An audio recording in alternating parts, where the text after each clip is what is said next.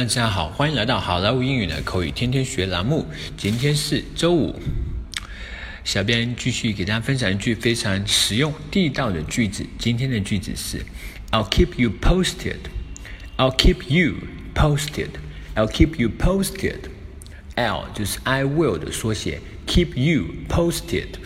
这句话的意思就是我将会通知您的。I will keep you posted. 好，废话不多说，我们来看一下在对话当中的应用。好，Hi Bob, any updates on DCS Group's new purchasing order? Hi Bob, DCS 集团那个新采购订单有什么新消息吗？Yes, I talked to their director James the day before yesterday. He had already submitted the purchasing contract to their boss is still pending for the boss approval。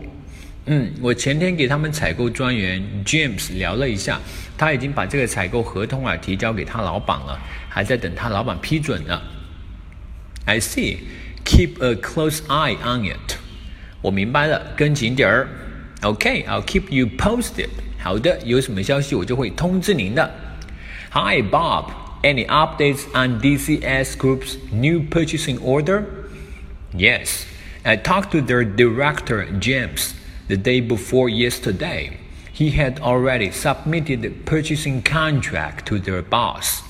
It's still pending for their boss approval. I see.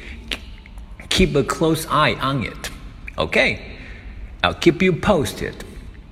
Alright, folks. That's so much for today。更多地道英语学习资源，欢迎锁定微信公众号“好莱坞英语”。